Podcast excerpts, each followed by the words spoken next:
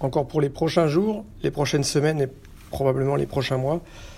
Euh, l'essentiel de l'évolution du marché et bien plus encore dépendra de, de ce qui se passe côté coronavirus. Et aujourd'hui, c'est les craintes d'une seconde vague. Alors, né surtout après les, les, cas qui sont revenus à Pékin, après deux mois sans aucun nouveau cas, mais aussi aux, États-Unis, avec, euh, avec des, des, des, des, cas en forte hausse euh, en Floride, euh, au Texas notamment, et même en, Californie. Puis récemment en, Allemagne, avec des, nouveaux clusters et, et, un taux de reproduction passé largement au-dessus de 2 à 2,88. On était à 1,79 avant, donc un, un virus qui, qui, qui, qui se propage.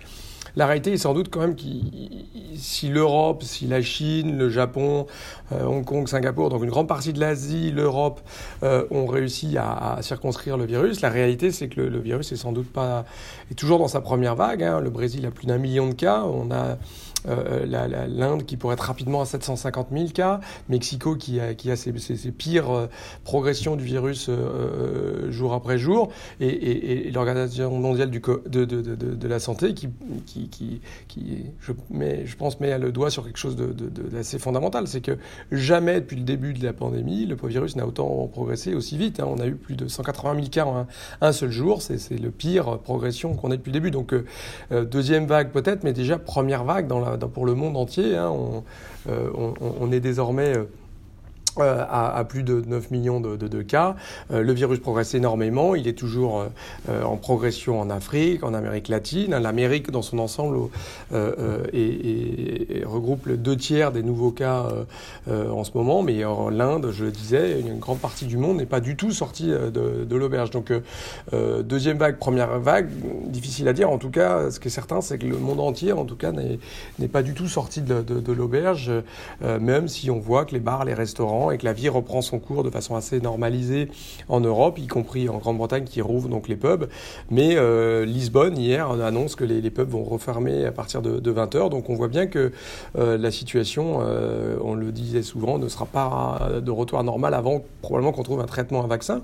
Alors chaque jour, là aussi, on a des bonnes nouvelles. Après Oxford, on, a des, idées de traitement qui ont été Sanofi, des, traitements qui vont par exemple être mis en, en place en, en, Inde avec des très bons de, taux de, succès euh, pour des malades pas trop trop en, euh, malades, alors que le Oxford s'occupe des, des, malades en plus, en euh, de la réanimation. bref, on voit que les traitements, les vaccins progressent énormément, donc à un moment ou à un autre, on, devrait trouver une solution. Mais en attendant, il ne faut pas penser que le coronavirus est derrière nous. Le monde est, en train de, combattre encore très fortement ce, virus dans plein de parties du monde. Euh, il y a également euh, beaucoup d'autres euh, aspects qui sont euh, à prendre en compte. Euh, on le disait, la situation macroéconomique, euh, on le répète, est en train de s'améliorer, de s'améliorer très vite. Hein. Les, les, les, les, PMI ce matin en France, hein, on attendait 46, qui était déjà une forte progression.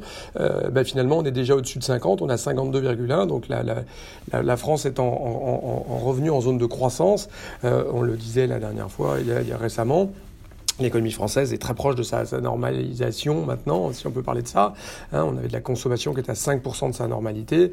Euh, probablement que l'économie française comme l'économie européenne sont en train de, rattraper un petit peu euh, du chemin. En revanche, tout n'est pas euh, réglé pour autant, puisqu'on voit que la, guerre commerciale, typiquement, va rester avec nous. Hier, on a eu un, une espèce de saut de volatilité quand Pete Navarro a dit que c'était fini en parlant de la Chine, mais tout le monde a pensé que c'était l'accord avec la Chine était fini.